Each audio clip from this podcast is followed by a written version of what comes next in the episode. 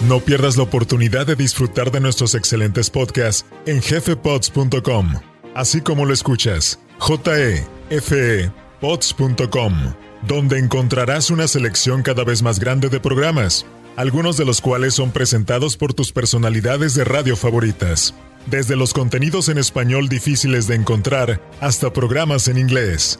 Escucha los episodios más recientes de El lado oscuro, Aguas vivas y más todos los puedes encontrar en jefepods.com. Eso es J-E-F-E-Pods.com. Y asegúrate de contarle a un amigo, o dos, o tres. Los jóvenes estadounidenses mueren a un ritmo alarmante. ¿Cuáles son las principales causas? Durante décadas, los avances en la atención sanitaria y la seguridad redujeron de forma contundente y constante las tasas de mortalidad infantil en Estados Unidos. En un alarmante retroceso, ahora las cifras han aumentado hasta alcanzar el nivel más alto en casi 15 años, según reveló un estremecedor informe de Stephen Wolf, director emérito del Centro de Sociedad y Salud de la Universidad de Virginia, Commonwealth. De acuerdo con la investigación difundida por The Wall Street Journal, las cifras se dispararon especialmente por los homicidios, la sobredosis de drogas, los accidentes de tráfico y los suicidios. Aunque el COVID-19 en sí no fue una causa importante de muerte entre los jóvenes, los investigadores sostienen que la alteración social causada por la pandemia exacerbó los problemas de salud pública como el empeoramiento de la ansiedad y la depresión. El mayor acceso a las armas de fuego, la conducción peligrosa y los narcóticos más letales también ayudaron a aumentar las tasas de mortalidad. Entre el 2019 y 2020, la tasa de mortalidad general de 1 a 19 años aumentó en un 10,7% y aumentó 8,3% adicional al año siguiente, según un análisis de las estadísticas federales de mortalidad dirigido por Wolf. Se trata del mayor aumento durante dos años consecutivos en el medio siglo que el gobierno lleva haciendo un seguimiento público de estas cifras, reveló el especialista. Detalla que otros países desarrollados como Reino Unido, Alemania, Canadá y Noruega también registraron un aumento de muertes entre los jóvenes durante ese periodo, aunque los repuntes se concentraron a menudo en grupos de edad reducidos o en un solo sexo, según el recuento global de muertes facilitado por Christopher Murray, director del Instituto de Métrica y Evaluación Sanitaria de la Universidad de Washington. Pero, recalca Wolf, Estados Unidos es el único país de su grupo en el que las armas de fuego son la primera causa de muerte entre los jóvenes. Los suicidios entre los estadounidenses de 10 a 19 años empezaron a aumentar en el 2007, mientras que las tasas de homicidios en ese grupo de edad empezaron a subir en el 2013, según la investigación publicada en JAMA por Wolf y los coautores Elizabeth Wolf de Virginia Commonwealth y Frederick Rivara de la Universidad de Washington. Los aumentos de suicidios y homicidios entre los jóvenes pasaron desapercibidos al principio porque las tasas generales de mortalidad infantil y adolescente seguían disminuyendo la mayoría de los años. Sin embargo, cuando empezó la pandemia aumentaron las muertes de jóvenes por suicidio y homicidio. También aumentaron significativamente las muertes por sobredosis de drogas y las causadas por los accidentes de tráfico.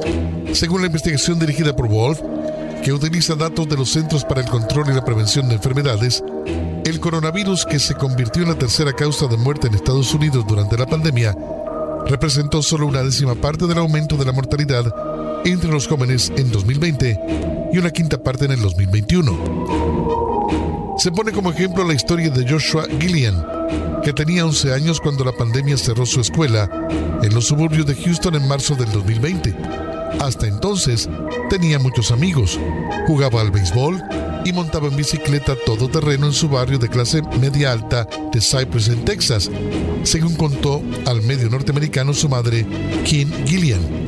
Y los complejos adolescentes de Joshua por tener que llevar gafas y por su aspecto dieron paso a niveles de ansiedad más preocupantes. Cuando apareció el COVID, nuestro hijo, que nunca había estado deprimido, se deprimió, afirma. Un día, el padre del niño descubrió marihuana en la mochila de Joshua. Cuando se dieron cuenta de que consumía con regularidad, su familia se alarmó y buscó asesoramiento. Comenzó a tomar medicación para la depresión. Todo parecía marchar bien, pero una mañana, cuando su madre fue a despertarlo a su habitación, encontró su cuerpo frío y sin vida en su cama. La necropsia reveló que había muerto por toxicidad de fentanilo. Kim Gillian cree que su hijo tomó lo que él pensaba que era oxicodona o percocet, pero que en realidad era fentanilo puro. No sabe cómo lo obtuvo. Pensábamos que estábamos haciendo todo lo correcto, cuenta angustiada.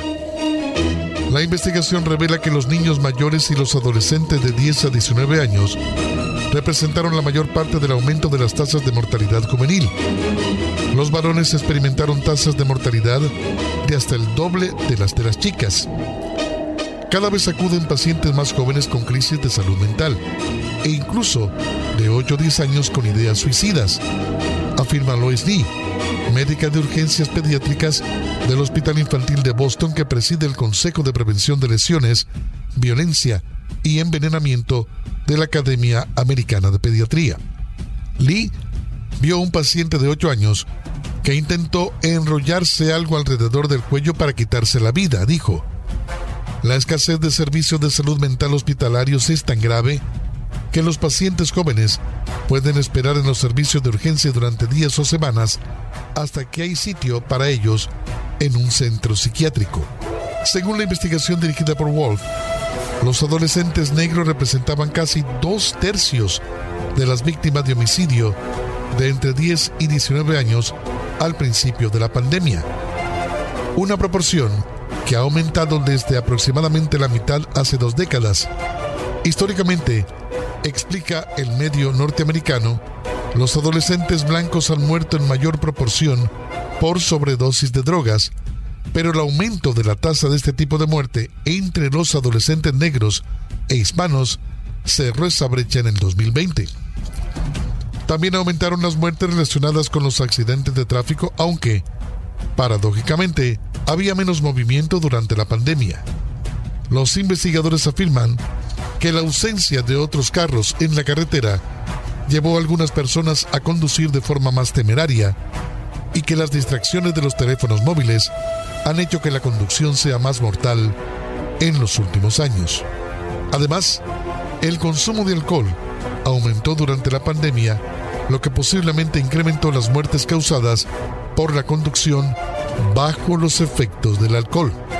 Frederick Rivara, también pieza central de la investigación de la Universidad de Washington, adelantó que predice que los alarmantes aumentos de muertes entre jóvenes continuarán debido a la persistencia de problemas relacionados con la salud mental y la accesibilidad de las armas.